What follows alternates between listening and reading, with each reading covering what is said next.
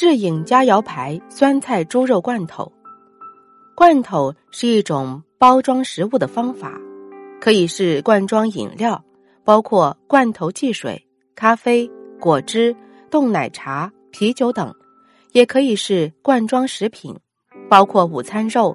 包装材料为马口铁，开罐部分沿用开罐器，或有仿易拉罐科技，用的包装物料是铝合金。如今，开罐方式多数是易拉罐式，便于使用。智颖佳肴牌酸菜猪肉罐头出自于沈阳智颖家食品有限公司，该公司成立于二零一四年二月二十五日。公司致力于开发和销售东北地方特色酸菜汆白肉和酸菜排骨等系列罐头食品。公司打破了千年以来只有生酸菜制品。没有即食酸菜制品的历史，公司注重食品卫生安全及产品特色，致力打造让百姓放心食品，成为省城乃至东北特色美食。传统的酸菜猪肉的家常做法，是在一大锅水里烀一大块方子肉，煮到断生，把肉捞出来，切成大肉片，酸菜丝或者用油炒一下。或者就直接下到烀肉的汤锅里，咕嘟半个小时的，让酸菜充分吸收肥肉的油水，而肉片也软烂到不肥不腻，只留下香了。炖好的酸菜散发着腌制菜特有的香味，热气腾腾的端上锅，酸菜丝夹着五花三层大肉片，蘸点韭菜花，是东北热炕头上最有滋味的家常菜。为了延长食品的保质期，法国人民发明了罐头。最早的罐头是用玻璃瓶加上软木及铁丝紧紧塞着瓶口而成的。十八世纪末，世界贸易兴旺发达，法国将领拿破仑率军征战四方。由于战线太长，大批食品运到前线后便会腐烂变质，长时间生活在船上的海员。因吃不上新鲜的蔬菜、水果等食品而患病，有的还患了严重威胁生命的坏血症。他希望解决打仗行军时储粮的问题，于是他悬赏巨额一万两千法郎，如果有人能发明防止食品变质的技术和装备，就将这笔巨款奖给他。很多人为了得奖，都投入了研究活动。法国的许多科学家为此苦思冥想。当时有一位厨师叫尼古拉·阿佩尔，曾在酸菜工厂、酒厂、糖果店和饭馆当过工人。他在贩卖苹果浆、葡萄酒等食品时，发现有些往往变坏，而有些却不易变坏。他又偶然发现，密封在玻璃容器里的食品，如果经过适当加工。便不易变质，他从中受到了很大启发。于是，阿佩尔回应公家的悬赏，对食品保存的方法进行专门研究。他经过十年的艰苦研究，终于在一八零四年获得成功。他将食品处理好，再装入广口瓶内，全部置于沸水锅中，加热三十到六十分钟后，趁热用软木塞塞紧。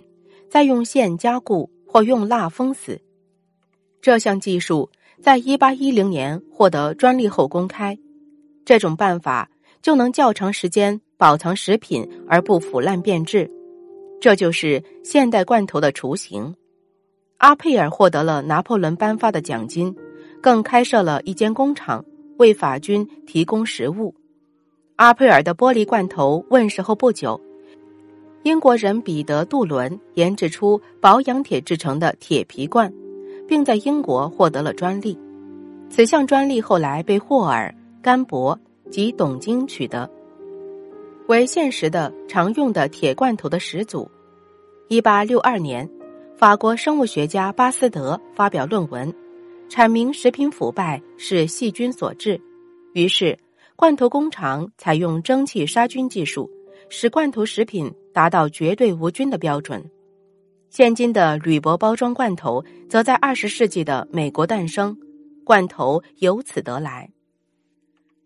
制作酸菜猪肉罐头的具体步骤如下：购选上好的五花肉一斤，用清水洗干净，用刀子刮去肉皮上的油腻，然后放入锅中，将切好的葱、姜、蒜以及花椒、大料、花椒面放入锅中，加入清水，水量以没过肉为宜，大火炖，等水开之后改为小火，炖大约一个小时。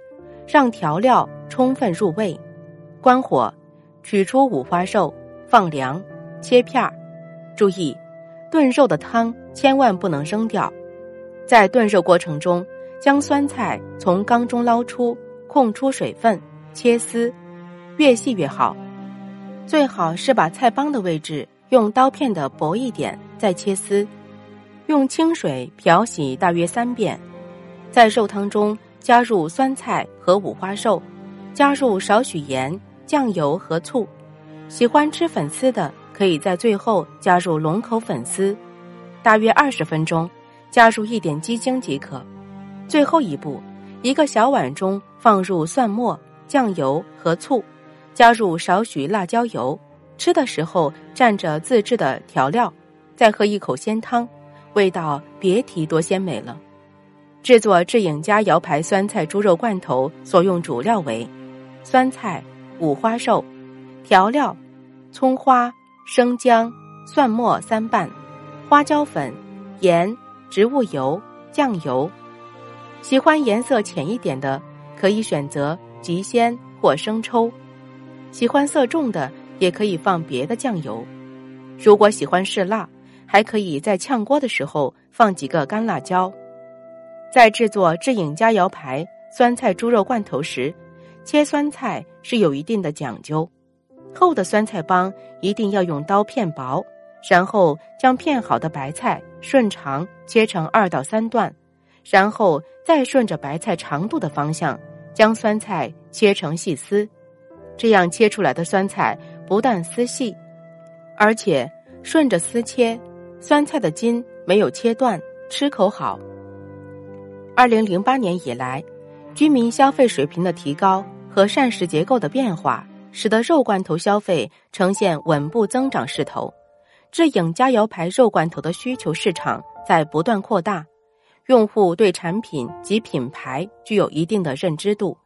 鉴于未来肉罐头生产工艺革新的要求将增加及市场逐步集中化，因此认为智颖佳肴牌肉罐头产业。存在较大的投资价值。本节目由文化和旅游部全国公共文化发展中心与国家图书馆联合推荐。